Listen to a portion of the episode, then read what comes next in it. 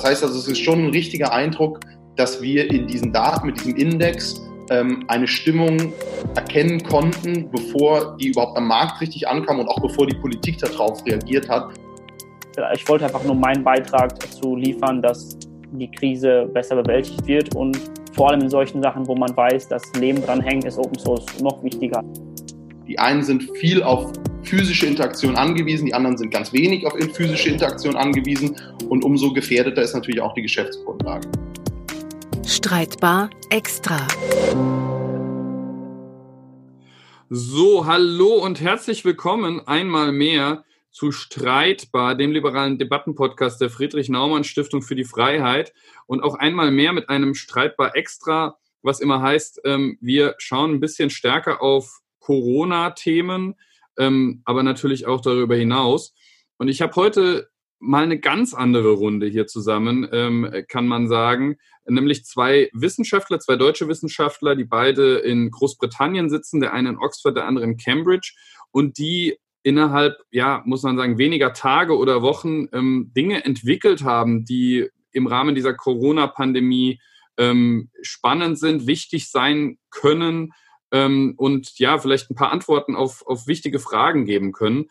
Darüber wollen wir heute sprechen und zwar mit Fabian Stefani in Oxford, beziehungsweise gerade in Berlin, da werden wir gleich ein bisschen drüber sprechen, und mit Chia Cengiz in Cambridge. Ähm, und äh, ja, herzlich willkommen. Danke für die Einladung. Hallo. Ähm, ich will euch ganz kurz vorstellen, ich fange mit, mit Fabian an. Ähm, Fabian ist äh, Stipendiat der Stiftung gewesen, ähm, muss man dazu sagen, Chiat ist es noch. Also es ist äh, tatsächlich beide mit Stipendiatenhintergrund der Friedrich-Naumann-Stiftung. Da sind wir stolz drauf. Ähm, Fabian ist Volkswirt von Hause aus, arbeitet jetzt inzwischen aber als Social Data Scientist, also als Datenanalytiker im sozialwissenschaftlichen Bereich ähm, am Oxford Internet Institute und er hat ähm, mit einem Team, ähm, das nennt sich Oxford Berlin, das ist eine, ja, eine Forschungsgruppe, ähm, einen Indikator entwickelt, ähm, mit dem man ja den, einen Angstindex gewissermaßen rund um Corona. Ähm, insofern, Fabian, das wird spannend, darüber zu sprechen. Und mein zweiter Gesprächspartner ist Chia Cengiz. Wie gesagt, ähm, sitzt in Cambridge. Er macht dort seinen Doktor im Bereich Ingenieurswissenschaften und er ist dort auch am äh, Institut bzw. an der Fakultät für Ingenieurswesen, ähm, Department for Engineering wahrscheinlich äh, heißt es auf Englisch, ähm, unterwegs und er hat dort ähm, mit einem Team, rund 40-köpfigen Team, einen, äh, ein Beatmungsgerät entwickelt, ähm, das von dem Aufbau her äh, besonders gut geeignet ist, eben auch in Schwellen- und Entwicklungsländern eingesetzt zu werden, eben mit sehr niedrigen Kosten und einem ähm, anderen Zugang auch zur Produktion. Insofern auch das ein ganz spannender Punkt. Und ähm, ich will jetzt aber mit, mit Fabian anfangen ähm, zu diesem Index. Also der heißt Co-Risk Index. Ähm, den kann man auch online finden. Es ist äh, relativ leicht zu finden, wenn man das googelt. Ähm, und das Interessante ist, wenn man da drauf schaut, also ihr messt damit die Angst, den Angstfaktor oder die Unsicherheit von Branchen oder der Wirtschaft ähm, mit Blick auf, auf Corona. Ähm, wenn man da drauf schaut, das ist vor allem hochgelaufen in den letzten Wochen und Monaten. Allerdings sieht man auch schon eine gewisse Abkopplung. Ähm, vielleicht sagst du uns ein bisschen was dazu. Was war denn der Gedanke, das überhaupt zu machen? Was war die Zielsetzung? Und wie, auf welche Daten greift ihr zu, um das zu messen? Ja, ja, also wie gesagt, der, der Index ähm, ist, wird regelmäßig aktualisiert und ist auch äh, frei zugänglich. Ähm, Oxford.berlin slash Chorus kann man sich den anschauen und auch weitere Materialien runterladen, unter anderem unser Working Paper, die aktuelle Version, in der wir beschreiben, was wir da gemacht haben. Aber ähm, in dem Zusammenhang vielleicht auf die Frage eingehend auch spannender ist, wie das Ganze entstanden ist. Das ist ein relativ ad hoc entstandenes Projekt, sehr schnell ähm, mit heißer Nadel gestrickt. Und zwar war es so, dass wir ähm, im, Zugang, im, im, Zusammenhang mit dieser Forschungsgruppe Oxford Berlin geplant hatten, eigentlich ein äh, Datathon zu veranstalten im Mai hier in Berlin äh, und Studenten aus Berlin, beispielsweise von der TU, aber auch aus ähm, Oxford, einzuladen und die hätten sich dort ähm, gewissen datenwissenschaftlichen Aufgaben gestellt. Ähm, das war ein Projekt, das hatten wir zusammen mit der UN gemacht. Und äh, das haben wir uns sehr darauf gefreut. Und dann kam Corona, dann kam der Lockdown und dann wurde aus nachvollziehbaren Gründen wurde diese Veranstaltung, die für Anfang Mai geplant war, hier abgesagt. Aber das Team, also ähm, vor allem meine Kollege Dr. Fabian Dresemann von der Side Business School in Oxford und unsere wissenschaftlichen Mitarbeiter hier in Berlin, das Team war da, äh, das Engagement war da und wir wollten was machen und wir haben uns überlegt, okay, was können wir, wie können wir unsere Energie sinnvoll stattdessen investieren und jetzt nicht diesen Hackathon vorbereiten und dachten, ja, wir versuchen dann mal, äh, um uns Corona der Krise sozusagen zu stellen und zu schauen, was wir als Sozialwissenschaftler oder Datenwissenschaftler im sozialwissenschaftlichen Bereich machen können und kamen auf diese Idee, ähm, Unternehmensrisiken zu vermessen. Also ich, um das, den Zusammenhang zu klären, ich hatte auch vorher schon mal mit ähm, diesen Risikoberichten, die wir dort auswerten, zu tun. Das sind Berichte von ähm, US-amerikanischen Unternehmen, die der Börsenaufsicht ähm, der SEC in den Vereinigten Staaten gegenüber verpflichtet sind, regelmäßig Unternehmensberichte abzugeben und darin einzuschätzen, ähm, welchen, welchen Risiken sie, sie, sie sich in der Zukunft mit ihrem Geschäft ähm, ausgesetzt sehen. Und da ist uns aufgefallen, dass so Ende ähm, Januar, Anfang Februar das Wort Corona und Covid dort immer häufiger auftaucht. Mhm. Ganz kurz vielleicht, ähm, um, um mal so eine Größenordnung ähm, deutlich zu machen. Also inzwischen, äh, das steht auch auf der Seite, ähm, sind in diesem in diese Statistik gehen etwas über 3000 ähm, Reports ein. Das heißt, das hat auch schon wissenschaftlich eine gewisse Größenordnung, wo man sagen kann, das ist aussagekräftig. Ja, das ist auf jeden Fall aussagekräftig und ich kann dazu auch sagen, ähm, da das ja ähm, ein relativ schnell hochgezogenes Projekt ist, das ist auch immer noch ein Projekt, das immer noch ähm, in, an dem wir immer noch arbeiten. Also mittlerweile die erste Working Paper Version von der Arbeit war am 27. März online. Ähm, da flossen, das war gerade mal knappe 10, 15 Tage, nachdem wir angefangen hatten, an dem Projekt überhaupt zu arbeiten. Also es ging rasend schnell. Ähm, haben wir uns täglich mehrmals getroffen und ausgetauscht und an verschiedensten Teilen von dieser Arbeit ähm, zusammen, die, die Fäden sozusagen zusammengeknüpft.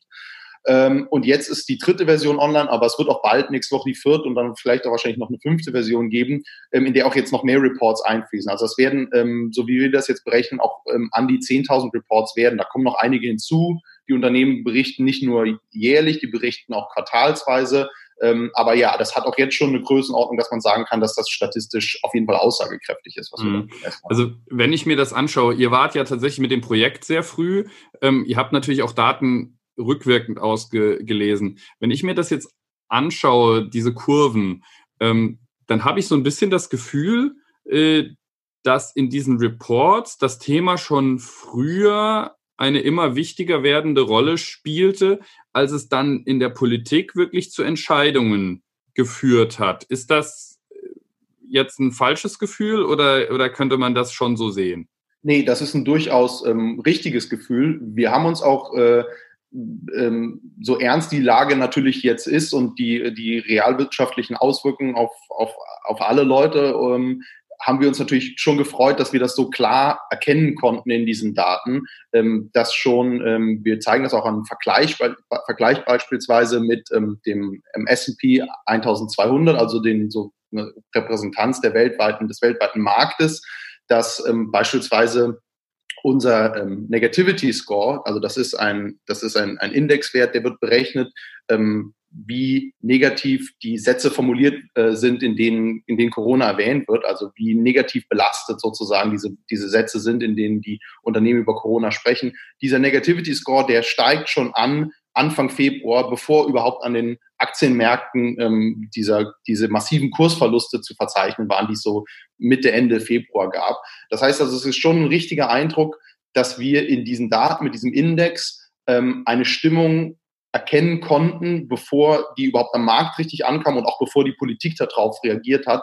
Aber das, äh, das spielt auch wiederum ähm, oder das spricht auch wiederum unsere Motivation an, nämlich dass wir mit so einem Index, mit dieser Arbeit ähm, generell natürlich ein Instrument liefern wollen, um gerade in so Zeiten, in denen sich Sachen schnell äh, verändern, extrem agil sind, ähm, Entscheidungsträgern in der Politik oder auch ähm, Kollegen in der Wissenschaft ein Instrument an die Hand zu geben, um möglichst zeitnah reagieren zu können. Also genau, das ist jetzt, wäre jetzt mal eine nächste Frage auch gewesen. Es, es hilft ja nichts. Also im, im, äh, im Rückblick ist man immer schlauer. Also ja. das Ziel kann ja nicht sein, äh, zu sagen, guck mal, äh, jetzt im Rückblick hätte man eigentlich sagen können, man hätte das sehen müssen. Ja, ja. Da, damit ist ja niemandem geholfen, sondern ähm, was, was kann das Ziel sein? Also für wen habt ihr das gemacht? Ihr habt das ja auch nicht für Börsenspekulanten gemacht, die jetzt in Zukunft sagen, wir nehmen eure Daten und dann wissen wir, wann der, wenn der nächste Einbruch oder der nächste Boom kommt. Ja. Ähm, was konkret kann so eine Auswertung leisten? Ja. Ja, also äh, das stimmt vollkommen. Ich habe vor allem nach dieser Grafik, die sozusagen unser äh, Sentiment, also diesen, diesen Score gegenüberstellt mit der Aktienmarktentwicklung, auch privat schon äh, Anfragen bekommen. Ja, das ist doch super, dann können wir jetzt das Aktienportfolio aufhübschen und da äh, investieren und wissen, wann die Kurse wieder einfallen und einfallen und wieder steigen. Ähm, das ist vollkommen richtig. Ex post lassen sich da viele Sachen erklären.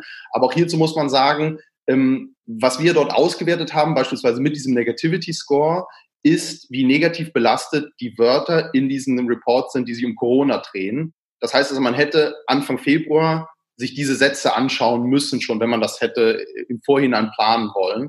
Ähm, und ich würde sagen, Anfang Februar war schon klar, dass Corona irgendwie weltweit schon so ein Thema ist. Äh, das ist jetzt nicht so vollkommen an den, an den Haaren herbeigezogen. Aber das eigentliche Ziel unserer Arbeit ist, dass wir vor allem ähm, wissenschaftliche Kollegen ansprechen wollen, die sich ganz konkret ähm, damit beschäftigen, beispielsweise Arbeitsmarktschocks vorherzusagen. Also wir haben äh, eine Unterhaltung mit Kollegen vom DIW gehabt, ähm, hier in Deutschland. Es gibt Wissenschaftler, die versuchen vorherzusagen, wie wirkt sich so eine Krise, wie wirkt sich so eine Pandemie auf den Arbeitsmarkt aus. Und die verlassen sich unter anderem auch ganz besonders auf solche Marktsentiments. Ähm, da gibt's natürlich auch so standardisierte äh, Surveys, also beispielsweise die, der IFO Geschäftsklimaindex ist ein, ist ein super Index, um solche Marktsentiments aufzugreifen. Aber wir glauben, dass unsere Arbeit insofern ähm, in der jetzigen Situation ähm, vielleicht besser passt, ins Bild passt, weil wir sehr agil arbeiten können, weil wir tagesgenau in Echtzeit eben diese Stimmungslage auswerten können und nicht immer neue Unternehmen befragen müssen, sondern eben automatisiert diese Daten auswerten können. Also ganz klare Ansprechpartner sind zum Beispiel Kollegen, die sich damit beschäftigen, ähm, Arbeitsmarktschocks für verschiedene Branchen vorherzusehen. Mhm. Ja. Also äh, genau, vielleicht mal ganz kurz auf die Branchen einzugehen. Ähm, wenn ich jetzt hier auf die aktuelle Version gucke, ähm, wenn der Podcast rauskommt, ist wieder, sind wieder ein paar Tage vergangen. Aber was man hier deutlich sieht über die letzten Wochen und sogar Monate schon, ist ein Auseinanderlaufen ähm, beispielsweise von Wholesale Retail, also Großhandel, Einzelhandel auf der einen Seite und der Finanzbranche auf der anderen. Also ähm, Wholesale Retail läuft deutlich höher, also deutlich problematischer. Ähm, zwischenzeitlich ein steiler Anstieg, jetzt zwar ein flacher, aber immer noch Anstieg, während ähm, bei den Finanzen es einen Anstieg gab und jetzt aber eigentlich die Kurve nicht nur abgeflacht ist, sondern sogar eher wieder nach unten geht in der Tendenz. Was ist jetzt etwas, was man da wirklich rauslesen kann in der Unterschiedlichkeit und kann man daraus auch schon eine Politikempfehlung ableiten oder könnte man da sagen, das wäre jetzt was, da kann man zumindest mal ein bisschen genauer hingucken? Ja, äh, ja, auf jeden Fall. Also ich meine, ich lade grundsätzlich alle Leute, die das interessiert, ein, äh, mit den verschiedensten Darstellungen, die wir da ja online anbieten, auch rumzuspielen und sich das anzuschauen und sich das auch über den Zeitverlauf anzuschauen. Also man kann das ja auch in so einem Fenster auswählen, äh, welchen Zeitraum man sich anschauen möchte der letzten äh, gut fünf Monate, würde ich mal sagen. Wenn man das macht, ähm, dann sieht man, vor allem auch, ähm, wenn man sich die, die Themen betrachtet, die dort diskutiert wurden, da gibt es so eine Heatmap bei uns online, ähm, die man sich da anschauen kann, da sieht man, dass man den Verlauf der Krise ganz gut nachzeichnen kann. Also am Anfang dreht es sich thematisch viel um Travel, da wurde, wurde Corona oft und auch mit negativ konnotiert im Bereich ähm, im, im Bezug auf, auf Reisen erwähnt. Das war so äh, Ende Januar, Anfang Februar, Mitte Februar. Und da ging es auch genau darum. Also da gab es ähm, Reisebeschränkungen, die Unternehmen konnten ihre Geschäftspartner nicht mehr persönlich treffen. Travel war tatsächlich ein Problem. Später entwickelte sich das dann immer weiter in Richtung Supply. Es wurde immer öfter im Kontext Supply von Supply Chains erwähnt. Das ist auch klar, was passiert ist die weltweiten Wertschöpfungsketten sind unterbrochen worden und man konnte beispielsweise Produkte aus dem Ausland nicht mehr bekommen. Und dann am Ende, vor allem aber im Wholesale- und Retail-Bereich, wird äh, Corona immer öfter und auch immer negativer im Zusammenhang mit Demand erwähnt. Also ganz klar zu erkennen, die Geschäfte mussten schließen, die Kunden konnten nicht mehr die Waren so kaufen wie zuvor, die Unternehmen hatten deshalb Probleme. Ähm, das ist natürlich ganz interessant, das zu sehen, dass man das, dass man das so ähm, vom Kontext so gut aufsplitten kann jetzt im, im Rückgang. Aber ähm, gerade wenn du diesen ersten steilen Verlauf von Retail und Wholesale ähm, erwähnst im Vergleich zu Finance, da konnte man sehen, dass dieses Thema, dass Corona an sich, diese Problematik, ob das jetzt Travel, Supply oder Demand gewesen sei, dass das für bestimmte Industriezweige von Anfang an und auch schon bevor die Politik beispielsweise in Amerika reagiert hat, ein viel massiveres Problem war als für andere Industriezweige wie, wie die Finance-Branche beispielsweise. Jetzt aber mal nach vorne geschaut, also das ist jetzt der, der Rückblick gewesen. Ähm, gut, ist alles äh, verständlich, aber was sagt uns das jetzt, dass diese, diese Kurven jetzt auseinanderlaufen? Also ich meine, äh, Handel hat wieder offen.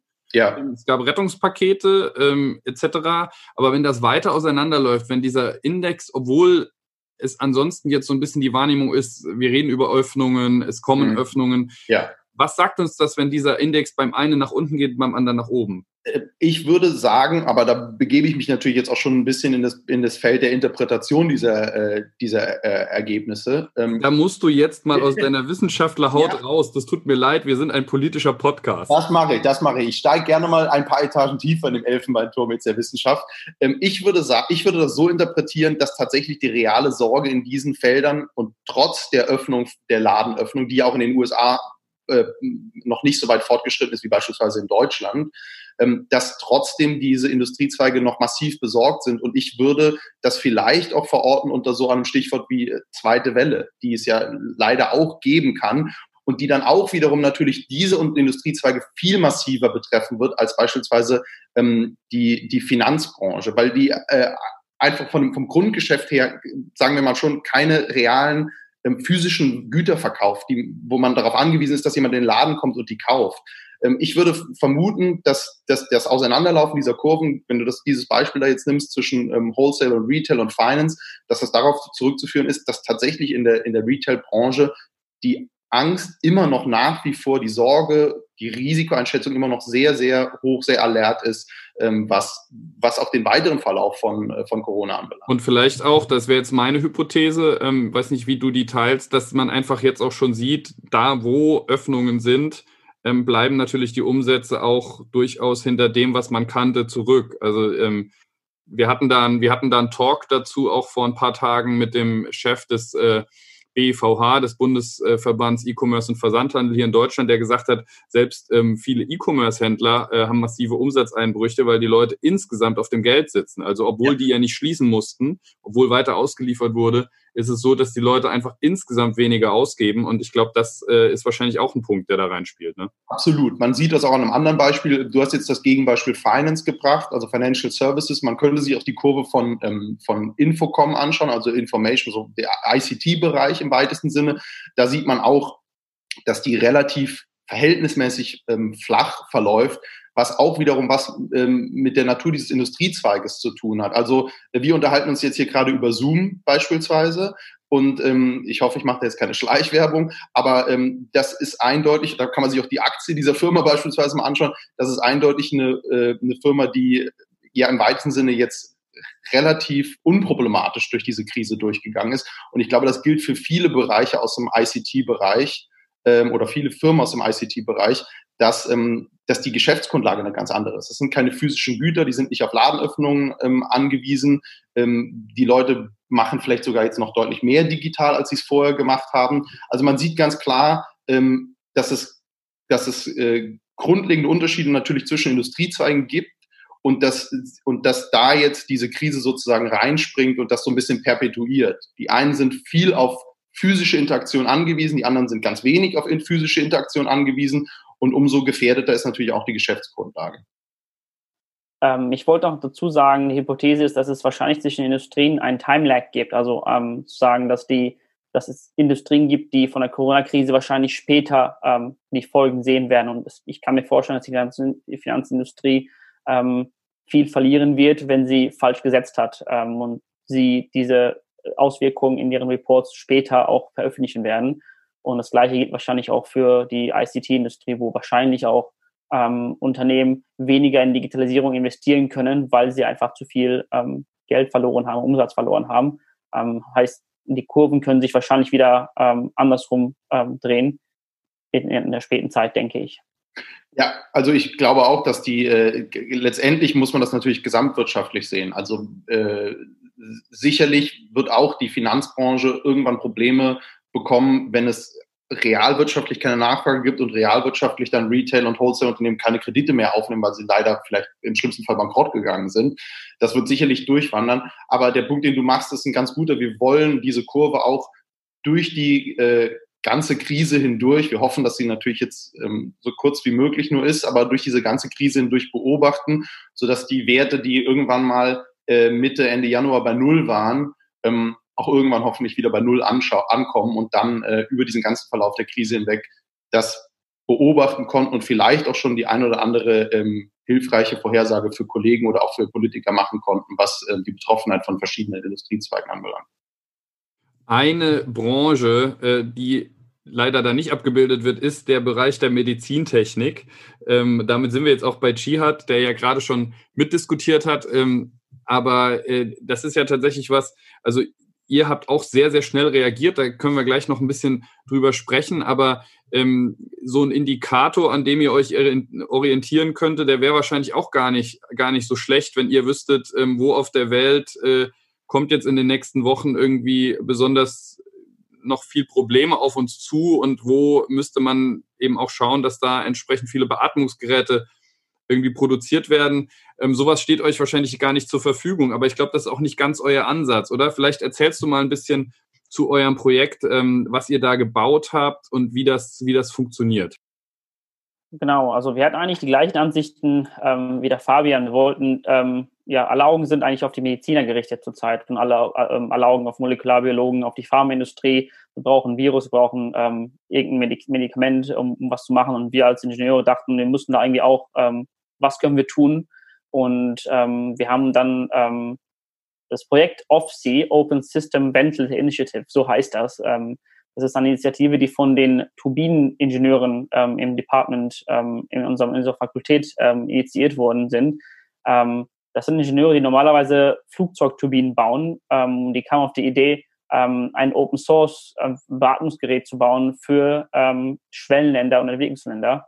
Ähm, und zwar, ja, es gab sehr viele Nachrichten über Engpässe im Bereich Beatmungsgeräte und wir wollten ähm, theoretisch ähm, für die Zukunft, ähm, für die zweite Welle, die eventuell in Schwellen ankommen wird, ein Beatmungsgerät entwickeln, was ähm, man sehr schnell bauen kann und was auch ähm, nicht die Lieferketten von den, von den normalen Medizintechnikherstellern ähm, stört vielleicht gleich da mal einhaken. Was heißt das? Also äh, die Lieferketten, ich meine, das ist ja etwas, was eigentlich einigermaßen funktioniert weltweit. Ähm, die Grenzen sind für Waren offen. Ja, es gab Engpässe bei Masken, es gab Engpässe bei, bei Desinfektionsmitteln, solche Sachen, aber das ist gar nicht euer Punkt, oder? Sondern ihr, ähm, ihr setzt da auf einen anderen, auf einen anderen Gedanken. Ihr setzt schon auf Lieferketten, ihr setzt nicht auf komplette Produktion vor Ort, aber ihr setzt auf andere Lieferketten. Wie muss ich das verstehen? Kannst du da ein Beispiel machen? Genau, also ähm, der, der Grund, warum Unternehmen Medizinprodukthersteller nicht liefern können, liegt ja daran, weil es einfach von den Komponenten, die man braucht, um ein Beatmungsgerät zu bauen, nicht mehr zur Verfügung stellen.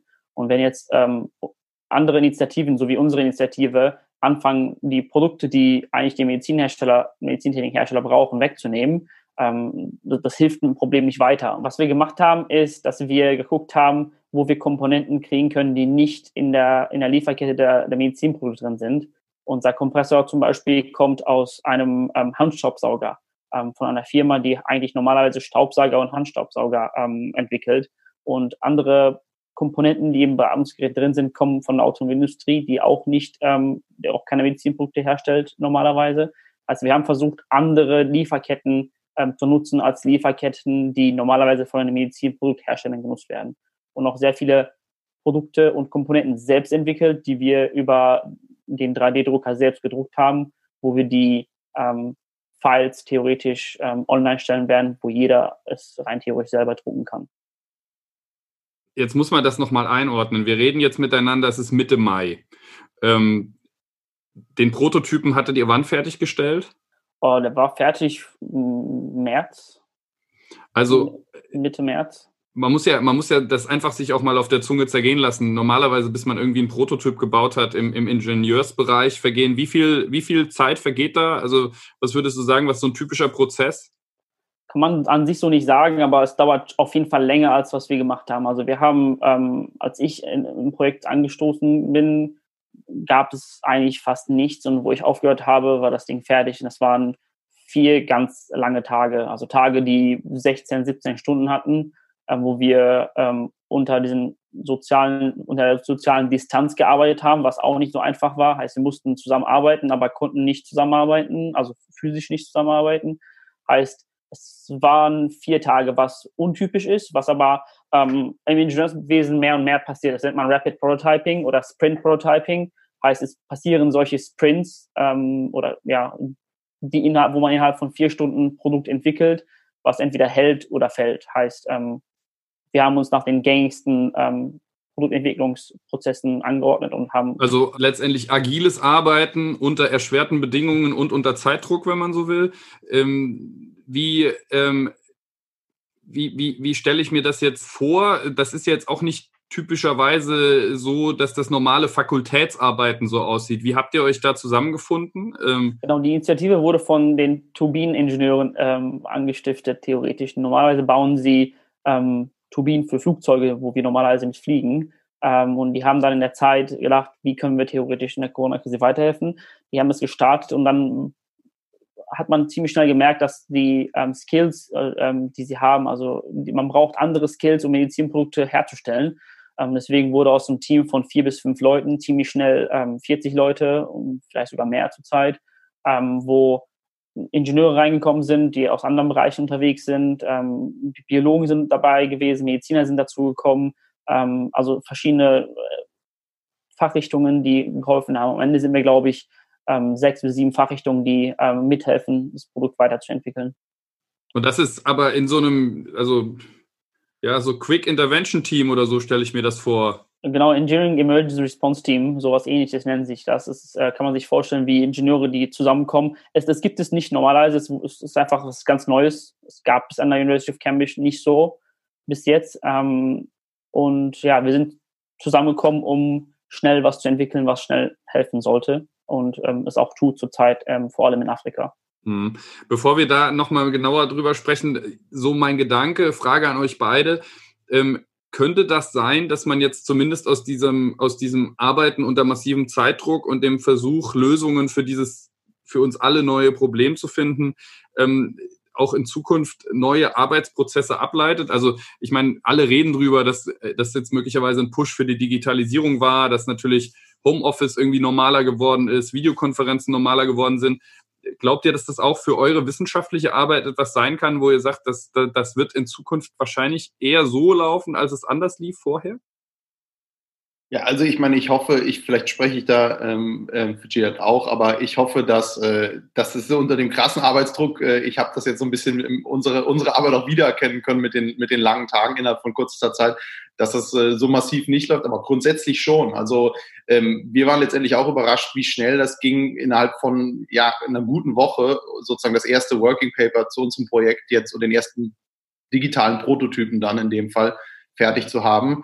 Ähm, das klappte alles in allem schon ganz gut, obwohl wir alle sechs Autoren, alle sechs an verschiedenen Orten und zeitweise auch in verschiedenen Ländern saßen. Ähm, ich sehe das schon, dass das, dass, das, dass das möglich ist, dass da vielleicht jetzt ein äh, Fenster ein Stück weiter aufgegangen ist zu dieser digitalen Zusammenarbeit im wissenschaftlichen Bereich.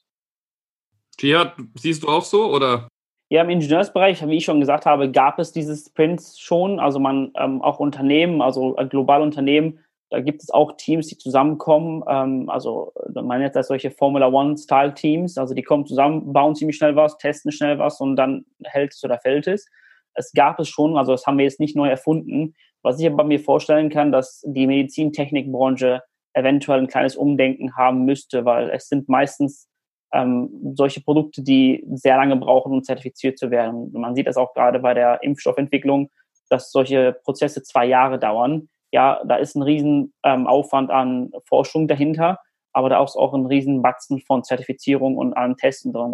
ich kann mir vorstellen, dass das alles ein bisschen immer noch streng kontrolliert wird, aber immer noch schneller werden wird. Ähm, und zudem in Medizintechnikprodukten, die sind meistens sehr, sehr, sehr teuer. Und ich weiß, warum sie teuer sind und ich kann mir vorstellen, warum sie so teuer sind. Ähm, aber da muss es wahrscheinlich auch ähm, in Krisenzeiten ein Umdenken geben, ähm, wo die Unternehmen nicht ähm, ja, die Profite reinkriegen können, die sie normalerweise kriegen von einem Beatmungsgerät, was ähm, sehr, sehr, sehr teuer ist. Hm. Also euer Beatmungsgerät wird ja gehandelt jetzt irgendwie so ähm, in der Produktion für ungefähr ein Zehntel eines typischen Beatmungsgeräts. Ähm, Habe ich gelesen, ist das richtig? Also man kann, man kann keinen Preistag dazu haben, weil die Komponenten variieren. Also man kann Komponenten selber drucken, dann wird es anders. Man kann Komponenten aus, den, aus der Automobilindustrie nehmen, dann wird es auch anders. Man kann ähm, aus der, man kann einen Kompressor aus dem Staubsauger nehmen, da wird es auch anders. Also man kann keinen Preis, also man kann, man kann keinen Preis ähm, Tag dafür finden, aber man kann auf jeden Fall sagen, dass es ähm, viel billiger ist, ja. Ähm, aber wie gesagt, ich muss die Medizintechnikbranche auch in Schutz nehmen. Da ist ein riesen Zertifizierungsproblem ähm, ähm, und da ist auch ein riesen Entwicklungsaufwand und vor allem auch die Produkte müssen auch jeden Tag ähm, laufen, heißt ja, da ist auch ein riesen Qualitätsmerkmal dahinter. Hm. Ähm, Aber wie ist das denn für euch? Also ihr müsst doch auch zertifizieren, oder? Also das ist ja eine Sache, ähm, erklär mal ganz kurz, ihr produziert ja nicht selbst, sondern äh, ihr zertifiziert und ihr lasst zertifizieren. Ähm, wie, wie ist da der Weg? Also der Weg ist einfach, wir haben ähm, unser Anzug entwickelt und äh, die Designs und die Files und alles, was dazugehört, sind ähm, Open Source. Und ein Unternehmer, der normalerweise Medizinprodukte herstellt oder ein Unternehmer, der andere Sachen herstellt, könnte unser Produkt nehmen, also unser Design nehmen und es in seinem eigenen Land zertifizieren. Das passiert gerade in Südafrika, wo ein ähm, Hersteller, welcher normalerweise ähm, Spülmaschinen und Waschmaschinen herstellt, ähm, unser Design angenommen hat und es gerade selbst zertifiziert in Südafrika für Südafrika. Also wir zertifizieren nicht, wir produzieren auch nicht, wir entwickeln nur. Und dann ist jetzt natürlich die Frage, weil man sieht gerade, dass jetzt langsam in diesen Schwellen- und Entwicklungsländern, also ähm, Afrika, Südamerika ganz stark die Zahlen von Corona nachlaufen, aber hochlaufen. Also es ist ja tatsächlich so ein bisschen eine, eine Verzögerung, auch wo es auf der Welt wann angekommen ist. Und muss man sagen, da hatten diese Länder bis jetzt vergleichsweise viel Glück, aber jetzt explodieren da auch die Zahlen. Äh, ist es realistisch, ähm, dass euer äh, Beatmungsgerät in den nächsten Wochen und Monaten dort schon eingesetzt wird? Oder reden wir hier erst über die zweite oder dritte Welle, die vielleicht kommen könnte? Also ich, die, die, die Zertifizierung in Südafrika läuft gerade und die ersten Produkte, die Defi, der Hersteller, gerade herstellt, mit seinen eigenen ähm, Anlagen, ähm, die werden bald zertifiziert und werden in Südafrika ähm, benutzt. Heißt, wir reden jetzt nicht über zwei bis drei Monate, sondern wir reden über Wochen und ich kann mir vorstellen, dass es auch andere Länder, mit denen wir zusammenarbeiten, wie zum Beispiel Nigeria, Kenia oder Äthiopien, ähm, ist sogar, weil es in Südafrika zertifiziert ist und aus Europa kommt und vielleicht auch aus Cambridge kommt, ähm, den Prozess ein bisschen ähm, beschleunigen werden. Heißt, wir reden nicht über die dritte Welle, sondern wir reden über die, die Welle, die verzögert in Afrika und, also die erste Welle, die verzögert in Afrika und ähm, Südamerika kommt. Jetzt eine ganz persönliche Frage an euch beide. Äh, ihr seid Wissenschaftler, ähm, aber es ist ja so, ihr könnt was, ähm, was jetzt irgendwie auch eine Marktfähigkeit hat. Also es gibt ja Leute, die durchaus für solche Fähigkeiten auch Geld bezahlen und äh, Chia, du hast gerade selbst schon gesagt, natürlich kann man mit Beatmungsgeräten Geld verdienen. Ähm, ihr habt es aber beide in Open Source entwickelt ähm, mit euren Teams was ist das, was euch antreibt, das zu machen? Was bleibt für euch am Schluss von so einem Projekt übrig? Geld ist es nicht, oder? Giat. Ähm, ja, Geld ist es nicht. Und zwar ähm, bin ich auch nicht wegen ähm, Ruhm oder Geld oder so dem, dem, dem Team ähm, zugekommen, sondern es ging einfach nur um altruistisch zu helfen mit den Skills, die man hat, ähm, die man nutzen kann in solchen Krisenzeiten. Also ich bin ich bin kein Mediziner, ich bin kein Molekular Molekularbiologe, ich bin kein Virologe, ich kann nicht direkt an der Frontline helfen, ähm, das geht nicht. Ähm, ich, ich wollte einfach nur meinen Beitrag dazu liefern, dass die Krise besser bewältigt wird und ähm, vielleicht auch in, in Zukunft Sachen anders passieren. Ähm, aber ja, Open Source ist ein ähm, ist, ist, ein, ist eine Herzensangelegenheit ähm, und vor allem in solchen Sachen, wo man weiß, dass Leben dran hängt, ist Open Source viel, viel, also noch wichtiger als ähm, Open Source Geschichten, die ich früher gemacht habe, die einfach nur ähm, ja, Code waren. Aber es ist trotzdem, Open Source ist ja auch etwas, was, wo man auch natürlich einer großen Gruppe von Menschen, von Spezialisten in der Regel, aber seine Qualifikationen zeigen kann. Ist das was, wo, wo ihr euch vorstellen könnt, ähm, auch, ich sag mal, als Motivation für andere Menschen vielleicht Open Source Projekte zu machen? Ist das was, wo ihr sagt, das ist was, kann man sich zumindest in Lebenslauf schreiben oder das ist was, wo einen vielleicht später mal jemand drauf anspricht und sagt, du hast doch mal das und das gemacht oder bin ich da jetzt naiv? Nee, das würde ich, würde ich nicht sagen, dass du da naiv bist. Also das äh, äh, bei Wissenschaftlern ist ja auch zu einer gewissen Weise sind die Zitationen und so, das äh, Renommee innerhalb der Gemeinschaft ist ja auch eine gewisse Währung, äh, kann man schon so sagen. Also es ist auch schon tatsächlich ja für uns auch viel wert.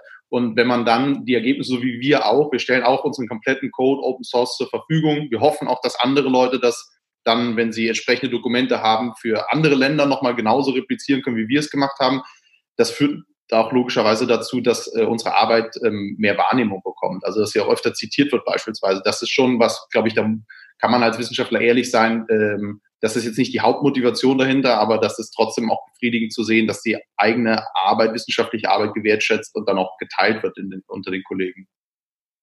Ja, Open Source heißt aber auch, dass in unserem Feld zum Beispiel, wenn wir jetzt mit, ähm, mit Kenia zusammenarbeiten, da gibt es auch Wissenschaftler in Kenia, die was dazu beitragen. Heißt, Open Source heißt nicht, ich stelle zur Verfügung, jeder kann es nutzen. Open Source heißt, andere Wissenschaftler in den Ländern, wo wir eigentlich helfen, steuern dazu bei, dass was passiert. Und das ist sehr, sehr, sehr wichtig, wenn man Entwicklungshilfe leistet, dass man nicht einfach sagt, ich komme dahin und mache das. Also die nennen das ähm, Magic, äh, also Western Magic oder sowas ähnliches nennen sie das in Afrika meistens. Da kommt jemand, gibt ihnen irgendwas und sagt, das läuft schon so. Ähm, bei uns ist es so, dass wir Forscher aus Kenia und Südafrika dabei haben, die was dazu beisteuern. Das ist sehr, sehr wichtig, wenn man Entwicklungshilfe leistet. Und wir leisten technische Entwicklungshilfe und die sind mit dabei. Heißt, Open Source heißt nicht, ich mache es und ihr nutzt das, sondern wir machen es zusammen. Hm. Ähm, vielleicht ganz kurz auch für unsere Zuhörer, was ist denn jetzt so, was sind denn die nächsten Schritte? Was wäre denn jetzt auch was, was ihr euch vielleicht erhofft, was aus so einem Gespräch rauskommt? Ähm, äh, Gibt es da irgendwie noch Partner, nach denen ihr sucht oder, oder ähm, Themen, über die ihr diskutieren wollt? Ähm, weiß nicht, wer anfangen möchte. Fabian. Fabian nickt schon. Ja, also äh, ich, äh, ich, wir, wir stellen uns das schon, wir, wir hoffen zumindest, dass, ähm, dass wir mit dem, was wir jetzt dargestellt haben, also mit diesem, mit diesem Index, dass wir ähm, sowohl den Fachkollegen als auch der Politik ähm, eine Grundlage für eine etwas informiertere Entscheidung geben können, zumal die Situation sich ja auch täglich immer ähm, extrem schnell verändern kann. Und wir hoffen vor allem, dass wir in Austausch mit, äh, mit diesen beiden Gruppen auch treten können. Also beispielsweise Fachkollegen, die sagen, okay, äh, das sieht es ist super, dass man das für die USA mit USA-Daten jetzt hat, aber wir würden das gerne für Deutschland auch replizieren oder für Dänemark oder für irgendwelche anderen Länder, die, ähm, die das interessiert, mit diesen Kollegen in Kontakt zu treten und ähm, von denen, äh, mit denen zusammenzuarbeiten und so einen Index dann äh, beispielsweise für ein anderes Land, für eine andere Gruppe von Ländern, für Europa zum Beispiel zu entwickeln, das wäre, wäre sicherlich ähm, super für uns. Und wie tritt man, wie tritt man mit euch in Kontakt, wenn man euch sucht? Wie findet man euch? Ähm, also man findet ganz generell, äh, man findet die Kontaktdaten auf der Seite oxford.berlin oder oxford.berlin slash tourist, wenn man sich den Index auch noch anschauen will. Ähm, da sind, äh, da sind wir als Autoren genannt, da sind auch die Kontaktdaten von den, von den, von zumindest von unserem Corresponding Author und von mir als First Author auch hinterlegt. Kann man jederzeit mit uns in Kontakt treten. Das klingt einfach. Jihad, was ist, äh, was ist für euch wichtig? Also den Bogen zur Politik und zu Policy Making kann ich leider mit unserem Projekt nicht schlagen, glaube ich. Ähm, für uns ist es sehr wichtig, dass das Produkt bei Leuten ankommt, die es brauchen. Und wir haben durch ähm, die, die, die ersten, ähm, durch den, das erste Projekt haben wir Südafrika, Kenia, Äthiopien und Nigeria schon erreicht und auch zum Teil südafrikanische Länder. Äh, und für uns ist wichtig, dass ähm, und Leute, die ähm, solchen Gegenden arbeiten, NGOs mit uns ähm, in Kontakt treten und das Produkt in die ähm, Bereiche bringen, wo es auch benötigt wird. Ähm, das ist das Einzige, was wir brauchen. Und ähm, ja. Und in Kontakt mit euch tritt man wie? Ähm, ofsi.org, ovsi.org. Ähm, da kann man ähm, sehen, wie unser Prototyp aussieht, was wir machen, Updates, die Files sind da. Und dann gibt es auch die GitLab ähm, Open Source Repository, wo man ähm, unsere Files, die 3D-Druckfile und so weiter bald finden wird. Die sind noch nicht online, weil wir ähm, ja sehr viel Qualitätssicherung machen müssen, bevor wir es online stellen. Ähm, du kannst es nicht einfach nehmen, Christoph, und drucken zu Hause. Das sollst du auch nicht machen, ähm, sondern ähm, es sollen Hersteller machen, die es wirklich auch ähm, können und auch Zertifizierung haben. Heißt, wir müssen dafür sorgen, dass es von jedermann erreichbar ist, aber nicht von jedermann gebaut wird muss auch gestehen, ich würde, ich traue mir viel zu. Äh, ich habe keinen Mangel an Selbstbewusstsein. Allerdings ähm, ist das, was ihr da macht, tatsächlich auch äh, ein Feld, äh, wo ich froh bin, ähm, dass es da Experten gibt, die das besser können als ich.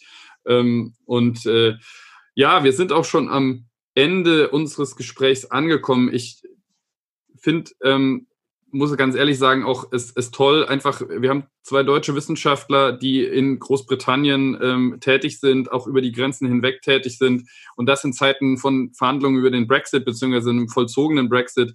Ähm, ich finde das einfach auch ein schönes Zeichen. Ich hoffe, dass, das, dass diese Dinge auch in Zukunft weiter möglich und gut möglich bleiben.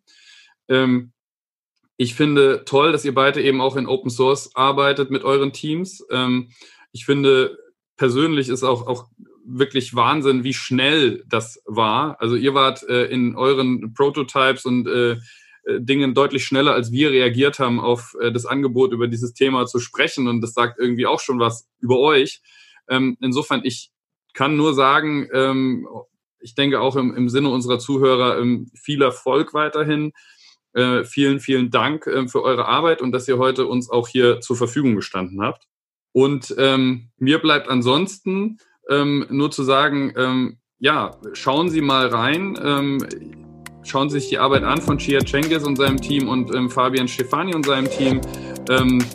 Jihad, aktueller Stipendiat der Stiftung, Fabian, ehemaliger Stipendiat der Stiftung. Wie gesagt, darauf sind wir stolz. Das wird jetzt an dieser Stelle eben auch nochmal erwähnt. Und ansonsten sage ich nur, bleiben Sie uns treu, wenn es das nächste Mal wieder heißt, streitbar, der liberale Debattenpodcast der Friedrich-Naumann-Stiftung für die Freiheit. Vielen Dank nochmal. Dankeschön.